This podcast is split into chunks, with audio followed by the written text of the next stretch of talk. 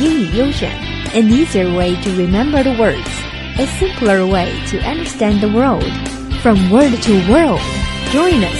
Word of the day，英语其实很简单。AU English. You're listening to 英语优选 AU English. Today's keyword is child star, 童星. Here is an example.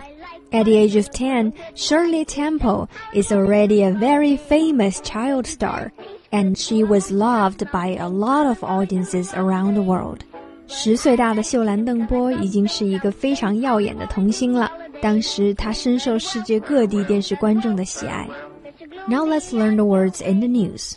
Currently, the hit Chinese reality TV shows Where Are We Going Dad and Dad is Back have lately been criticized of making the children early mature. A recent report from Xinhua Net says that some children stars from TV shows are very young and some TV reality shows will make them self-centered. Well, these are certainly some interesting developments here. I, I guess uh, in some ways China is coming a little bit late to the game here. We, have mm-hmm. seen in Hollywood, like we mentioned, Shirley Temple almost well, not quite hundred years ago, but certainly a while ago. We, we've had this dynamic here of you know child stars, and there's just all this attention on them, mm-hmm. and then there's the question of well, that's that's you know all nice and wonderful for us the audience but how does it affect them not only as their children but how do they handle that as they grow up and we see examples of, of stars who handle it well and stars who don't quite handle it as well. Mm.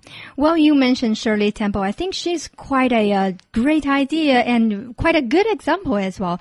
And uh, she, when she was 10 years old, the demand of Shirley Temple movies satisfied, she turned toward the politics in the 60s and become a representative of the United Nations. She's quite successful all her life. Mm. And I mm. think the reason why she seems to have had quite a successful career is that she left acting. She left the show business right. and started doing something else. I'm sure she worked really hard and, you know, uh, her su success is very difficult to copy. But there are some other successful examples. Um, I'll, I'll, throw out a controversial example as a hardcore MJ Michael Jackson fan. -hmm. um, I have to use as an example. He is still the most sold album artist in the world even till today. So wow. you you can't say that he didn't have a successful career. But when you look at his personal life there's just too much to be said, I suppose. and um, so, you know, it's very difficult to, to discuss whether, you know, it's success or not.